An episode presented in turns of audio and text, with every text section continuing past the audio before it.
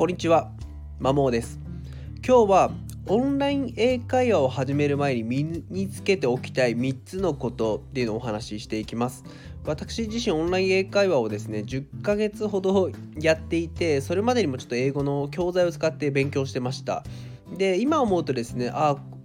オンライン英会話を始める前にやっといてよかったなーってっていう、身につけておいてよかったなーっていう3つのことがあったので、それをお伝えさせていただければと思ってます。まあ、これからですね、オンライン英会話を始めようと考えている人とか、本格的に英語学習を始めようと思っている方に役立つ内容かなと思っております。まあ、結論から言うとですね、えー、1つ目が発音、最低限の発音と、2つ目が中学校レベルの英文法の知識、考え方、最後にえっと、定番フレーズですね、表現技法、この3つを身につけておくことで、オンライン英会話をスムーズに始められると 思っています。というか考えてます、ま自分自身がそう実感しております、まあ、1つ目の発音に関してはえっと、日本英語って日本語にない発音が8割方占めています。なのでそもそもですねちゃんと発音できない日々日本語しか話してなければちゃんと英語の発音ができないと思います。てかできないですね。で実際に自分が発音できないと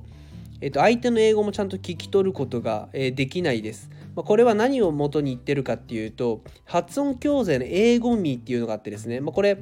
まあ、どういうふうにその各その発音の記号があると思うんですけどその発音記号はどういうふうに発音するか、まあ、口の動きだったり舌の位置だったりとかその喉の震わせ方とか声の出し方っていうのが学べるものなんですけども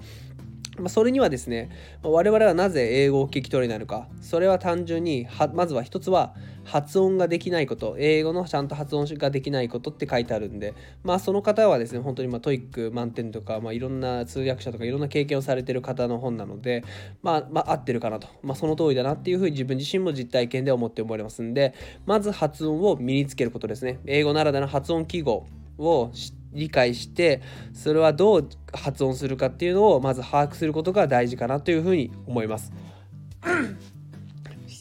2つ目が、え中学レベルの英文法ですね。じゃあ発音を身につけたところで、じゃあちゃんと文にして相手に分かるように話せるか、ないし、相手の言ってることをある程度理解できるかっていうと多分そうではないと。まあそこで、まあ最低限ですよ。中学校レベルの英文法っていうのを学んでいく必要があるかなと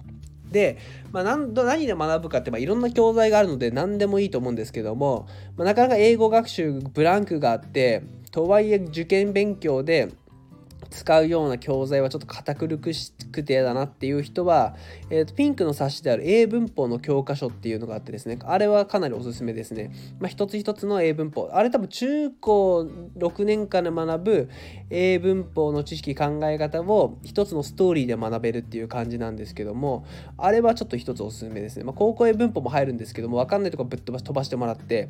まあ、それで最低限の英文法の大枠をつかむっていうのが一つ良いかなというふううに思いますね。じゃないと多分話せないと思います。で、相手が言ってることもようわからんと思いますね。はい。間違った、えっと、語法というか使い方をしてしまいます。はい。で、最後3つ目がフレーズですね。定番フレーズ。まあ、よくネイティブの方が使うようなフレーズで、使用勝手が、may I とか、まあ、空中とかの辺、いるビルとかいろいろあるんですけども、まあ、ほもういろいろ、他にもあるんですけども、えっと、まあ、そういった定番フレーズを学ぶことで、まあ、これ言われたらこう言おうみたいな感じで組みやすいので、はいえー、そこは結構おすすめですね。でフレーズってどうして、まあ、どうやって学ぶかっていうと、まあ、これも同じようにいろんな教材あるんですけども個人的にはえなるほどフレーズ100きちんとフレーズ100っていう、まあ、NHK の英語講座の講師もされていたスティーブン・ソレイシー先生という方が、えー、作られたですねえー、と本が定番なんですけどもこれでフレーズが学べますね、まあ、そのネイティブがもう子供の時によく話すよく使うようなフレーズが入っていてそのそのフレーズを使った会話の流れとかも例文みたいなのがあるんで変なしそこの例文をある程度覚えちゃって自分のものにしてしまえば